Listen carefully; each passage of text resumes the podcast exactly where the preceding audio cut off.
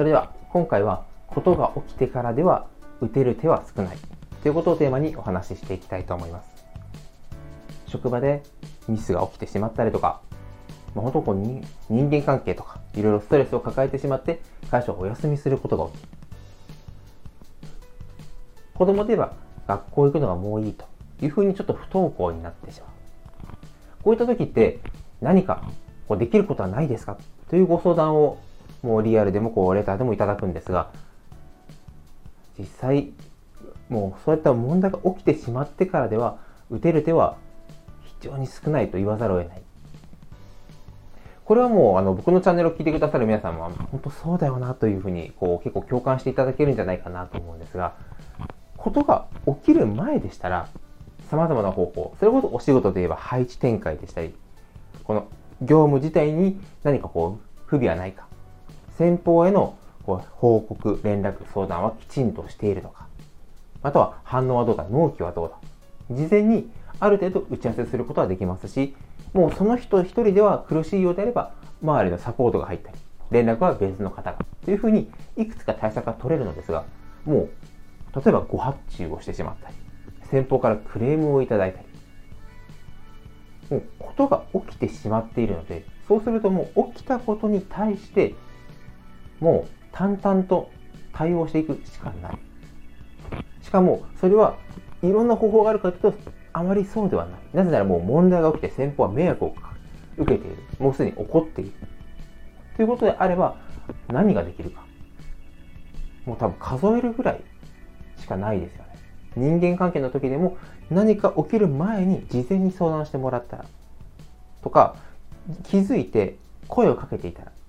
その時に先にこう悩みだったりとか不安をこう聞き出して解決するために一緒に動くことができたら。メンタル的な部分では実際こうストレスの対策というのを知っていれば知っているほど実際ストレスをこう軽減することができるということも科学的なデータでも言われていますしもう会社としても人間関係をこうしましょう、まあ、すごく平たい簡単で言えば、まあ、面談をしたりとか何に悩んでるかということをこう共有してじゃあその間に関してはもう〇〇さんと協力しようというふうに業務を分担することもできます。なかなかこういった問題が起きた時には何で言わなかったんだっていうことも起きてしまうんですがなんで言わなかったのかっていうのは裏を返せば言えなかったということでもありますよね。いわゆる上司だったりとか、まあ、経営者の方とか上に立つ方としてはいかにこう言いやすい社員や部下の方が相談しやすい環境を作るのか。これは言ってこないから大丈夫ということはまずないですよね。なぜなら誰でも必ず大なり小なり家庭だったり仕事だったり不安とかストレスを抱えています。でもそれはなぜ言わないのか。普段の行いとか態度っていうのもかなり見られています。イライラが全面的に、まあ、態度や表情に出てしまう方。人間だからも仕方がない部分はあるんですがそういった部分をこう部下や後輩の方が見ていてあこの方に相談しに行くと。ただただまずは怒られるだけだな。叱るではなくて怒る。この叱ると怒るをその本人は叱っている。注意していると思っても人間関係きちんと取れてないと、あ、この人感情任せに怒鳴って。もういつも怒るもんな。というふうに怒ると捉えられてしまうこともゼロではありません。だからこそ、トラブルが起きた時には相談しやすいように、日常から会社の組織として相談しやすい環境を作る。人間関係を築いて何かあった小さい段階でちょっといいですかと相談してもらえるような人間関係を築く。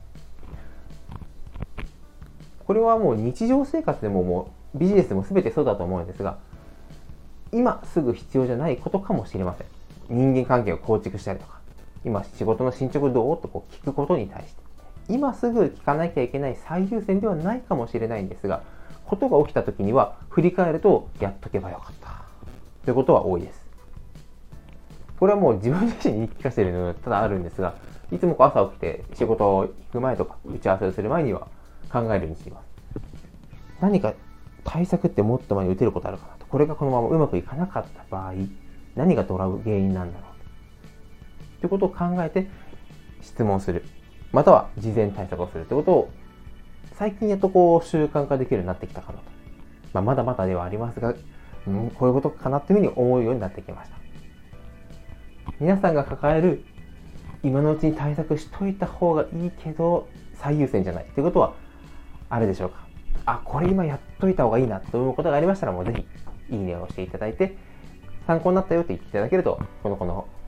再生配信ですね。するモチベーションにも上がりますしクオリティもどんどん上がっていきますんで、えコメントレターまたはいいねを押していただけると嬉しいです。